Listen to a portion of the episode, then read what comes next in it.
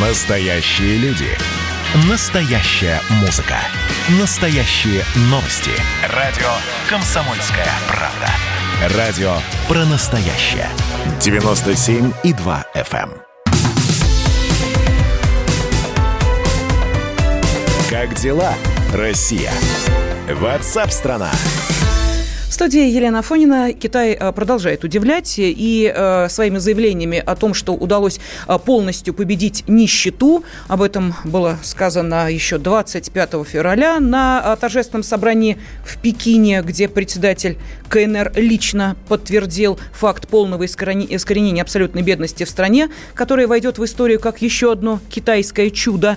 Я думаю, что в историю Китая будет вписано и событие, о котором мы сейчас поговорим. Кстати, кстати, для тех, кто интересуется, вот что такое э, нищета в Китае, э, это, ну, примерно доход в 2300 юаней э, в год. Знаете, сколько, если разделить на соответственно, количество, на число дней в году, получается, что доход бедняка в Китае в день это 1 доллар.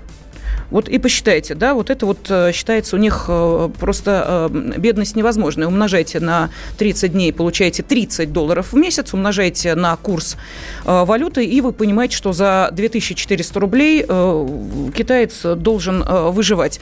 Если не выживает, значит, он, соответственно, попадает в эту категорию супер бедных и нищих, которых проблему которых, как мы видим, пытаются решить. Ну, наверное, теперь будут получать не один доллар в день, а полтора доллара. Ладно, давайте будем считать другие деньги, а, которые получают, э, ну, а точнее, может быть, не получают, но требуют некоторые китаянки. Точнее, одна китаянка, которая заявила, что жена – это работа, и потребовала эту работу официально, между прочим, через суд, не просто признать, но и оплатить. Вот давайте мы э, об этой истории поговорим с корреспондентом «Комсомольской правды». На связи с нами Евгений Проскуряков. Евгений, здравствуйте. Здравствуйте. Да. Ну, в общем, а после столь громких заявлений э, китайского руководства о том, что в стране победили нищету, давайте поговорим о том, а сколько же э, среднестатистическая китаянка а может быть, перекинемся и на среднестатистическую россиянку, может получать за свой труд жены – Э, среднестатистическая китаянка за свой труд жены, как доказал китайский суд, должна получать примерно 128 долларов в месяц или 9,5 тысяч рублей по нынешнему курсу. То есть история сам такая. Э, муж подал на развод с женой, та э, потребовала компенсировать ей работу по дому за 5 лет и э, потребовала много денег, но суд подумал, подумал, пересчитал эту сумму и назначил ей 50 тысяч юаней за 5 лет. Собственно, если пересчитать все это в месячную зарплату, то и получается те самые 128 долларов или 9,5 тысяч рублей в месяц. Ну, такая зарплата жены в Китае. Замечательно. Э, я э, сейчас просто меня интересует, по каким, собственно, э, рэперным точкам подсчитывали работу жены. Там ведь есть и весьма щекотливые моменты. Входили ли они в стоимость расчетов за прожитые с мужем годы? Они, видимо, не входили, раз муж от них, видимо, не уклонялся. Вот. А за хлопоты по хозяйству, уход за ребенком, э, это полностью лежало на жене, и вот эти вот работы суд и оценил. Хорошо, но э, ясно, что, может быть, э, китайский суд показал всем остальным, что труд жены тоже должен оплачиваться. Нас, э, наверное, гораздо больше должно интересовать. А вот если на наши российские реалии ту же калькуляцию перевести, вот у нас сколько жена сможет э, потребовать супруга, ну, допустим, э, за год семейной жизни? Э, да, действительно, нас это тоже заинтересовало, и мы решили это посчитать. Э, если вкратце, да, взяли какую методику расчетов?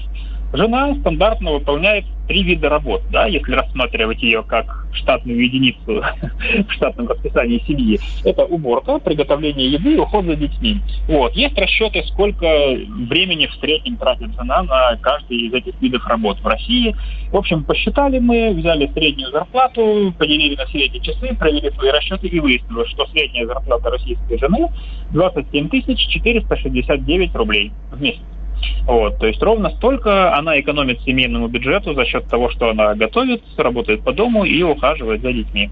За одним ребенком. Если детей больше, сумма будет больше. Если детей меньше, Если без детей, то сумма меньше. Но в среднем 27,5 тысяч, короче.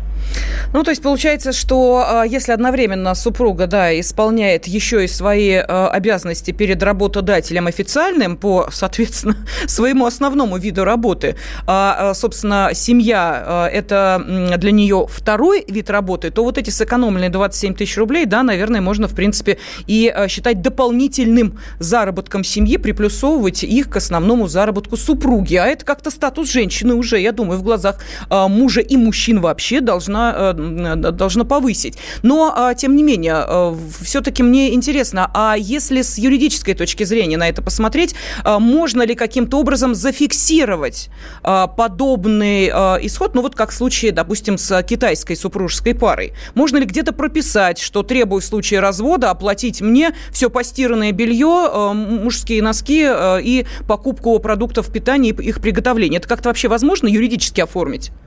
Ну, если в юридические подробности вдаваться, то э, дело вот в чем. В Китае совсем недавно приняли новый гражданский кодекс, в котором это черным по белому написано, что, что если один из супругов, не обязательно жена, э, во время семейной жизни тянул на себе большую часть каких-то работ, то ему за это, он имеет право за это просить компенсацию.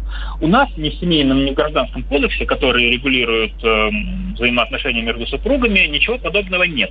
Но, э, как э, я проконсультировался с адвокатом, теоретически можно прописать э, в брачном договоре, ну, соответственно, до свадьбы, заключить его, заверить у нотариуса и прописать в брачном договоре, если есть желание, конечно же, обоих э, жениха и невесты, что э, за какие-то, за какую-то работу по дому или за уходу по, за детьми, да, э, полагается компенсация в таком-то размере. Вот, то есть это действительно можно прописать, но есть два момента. Да, во-первых, оба должны быть согласны с этим, вот, назначить сумму, которую при разводе получит один из супругов за эту работу. И второе, что э, потом, уже после развода, суд может отменить, потому что то, что брачный договор, договор заключен, это еще не гарантирует того, что он будет полностью исполнен.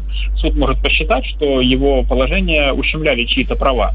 Вот, и отменить. Но может и не отменить. Поэтому, Понятно. если есть большое желание, прописать такое можно. Да, э, спасибо. Корреспондент «Комсомольской правды» Евгений Проскуряков э, рассказал нам э, о том, что произошло в Китае и какой калькулятор можно применить для женщин, занимающихся домашними делами в нашей стране. Вы не поленитесь, зайдите на сайт kp.ru, где все это очень интересно расписано, и материал Евгения как раз там и найдете.